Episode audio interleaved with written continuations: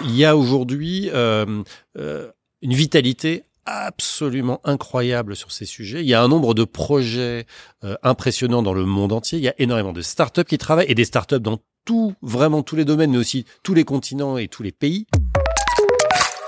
Bonjour Julien Villeray. Bonjour Jérôme. Directeur de l'innovation d'EDF. Je suis ravi de vous retrouver comme euh, chaque mois dans Monde Numérique. EDF, partenaire de Monde Numérique depuis un certain temps déjà. On parlait l'année dernière de Vivatech 2022. Ça y est, nous sommes à Vivatech 2023 qui arrive euh, à grands pas. Euh, cette nouvelle édition du Salon français de la technologie de l'innovation, vous y participerez comme chaque année chez EDF. Pour quelles raisons ah bah, On y participe pour, pour plusieurs raisons. Euh, D'abord parce que, et comme euh, vous le savez, on a un écosystème de start-up et Vivatech Finalement, depuis le début, c'est avant tout euh, le salon qui présente des startups européennes aux investisseurs, euh, même au grand public, puisque là, il y a une journée grand public le samedi. Et donc, pour nos startups, il nous paraît important d'être présent, d'être présent sur l'événement.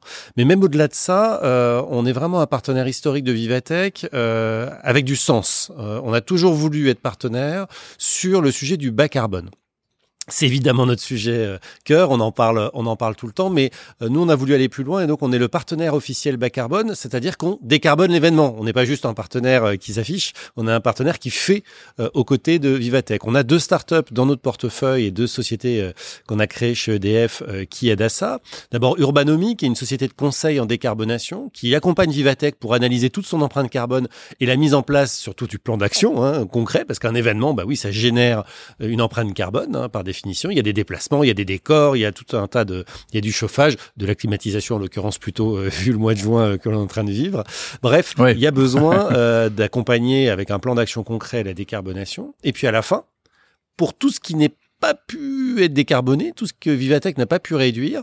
On les accompagne avec une deuxième startup qui s'appelle Acteon Farm, qui elle aussi a été incubée au sein d'EDF et qui euh, les aide à, dans leur stratégie de contribution carbone volontaire. Ça veut dire quoi? Ça veut dire qu'en gros, euh, on leur cherche des projets euh, que Vivatech vient soutenir financièrement, qui vont venir réduire et séquestrer le CO2 dans des puits de carbone. En l'occurrence, on a sourcé une forêt en région parisienne l'année dernière pour faire ça pour pour Vivatech. Donc on, on a vraiment ce premier aspect qui est l'aspect partenaire bas carbone.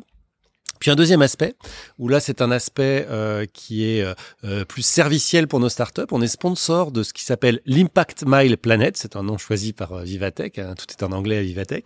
Et donc cet Impact Mile Planet, c'est vraiment un endroit où Vivatech et EDF présentent des solutions innovantes qui permettent de construire le monde bas carbone. Donc il y a eu tout un tas de startups qui ont été sélectionnées, des startups EDF, mais aussi des startups proposées par Vivatech.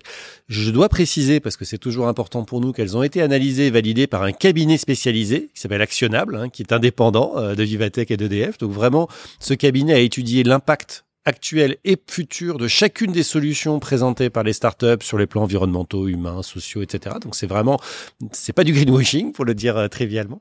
Et nous sur cet espace, on présente quatre startups de notre écosystème. Euh, la première c'est Carbonate qui fait de la séquestration de CO2 euh, en, gros dans des résidus euh, industriels. Bizero Carbone qui est une agence de notation de crédit pour le marché de la compensation volontaire de de, de, de, carbone. Switch Energy qui est un peu le, la startup chouchoute de plein de gens euh, depuis euh, depuis quelques mois. On la voit beaucoup à la télévision, on en parle souvent à la radio. C'est de la production d'électricité par l'énergie osmotique, donc la différence entre de l'eau salée et de l'eau claire.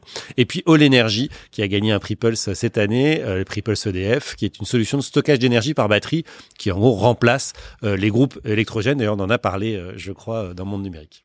Est-ce qu'on peut revenir un instant sur, en effet, cette start-up avec ce mot euh, un peu étrange, osmotique? De quoi s'agit-il exactement? Alors en fait, euh, en installant un dispositif euh, avec une membrane assez assez sophistiquée, je ne veux pas rentrer dans la technique ici, mais dans un estuaire, c'est-à-dire un endroit où finalement de l'eau salée et de l'eau douce viennent se rencontrer, on arrive à créer une réaction, une réaction d'ordre chimique qui produit de l'électricité.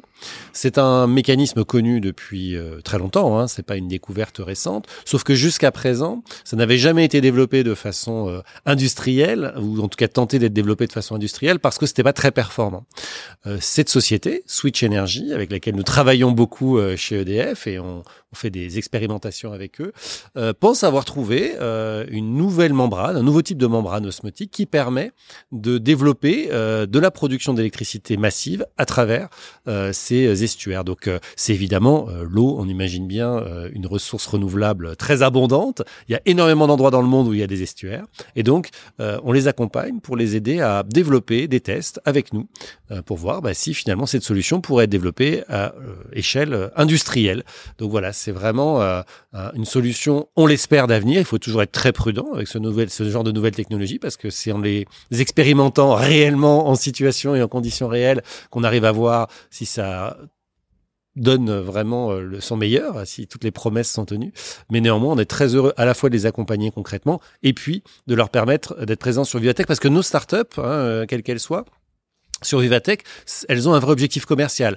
Euh, c'est pas de l'image. Hein. Elles viennent avant tout euh, rencontrer des nouveaux clients, des prospects, des investisseurs, et donc ça leur permet d'entrer en contact avec les dizaines de milliers de visiteurs du salon, qui sont très souvent des professionnels et qui euh, leur donnent ce qu'on appelle des leads, euh, souvent des leads commerciaux, c'est-à-dire des opportunités commerciales.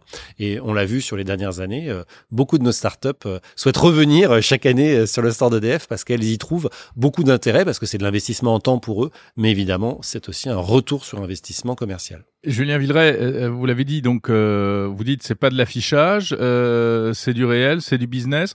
Mais avec le recul, est-ce que on peut déjà avoir un peu une idée de ce qui ressort de tout ça? Est-ce que alors déjà on sait que ces énergies-là très innovantes ne représentent qu'une toute petite partie aujourd'hui du, du, du, mix énergétique, notamment en France.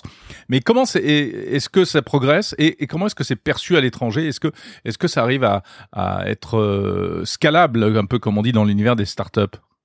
Oui, alors aujourd'hui, dans l'univers qu'on appelle des clean tech, hein, pour, euh, pour généraliser, c'est-à-dire toutes les technologies qui permettent d'avoir une approche environnementale et de transition écologique, de transition énergétique, la partie énergie est évidemment absolument majeure, puisque c'est un des principaux émetteurs de gaz à effet de serre, hein, l'énergie, le pétrole, le gaz, mais aussi euh, tous les moyens utilisés pour produire de l'électricité quand elle n'est pas bas carbone, ce qui évidemment n'est pas le cas de celle d'EDF, vous le savez.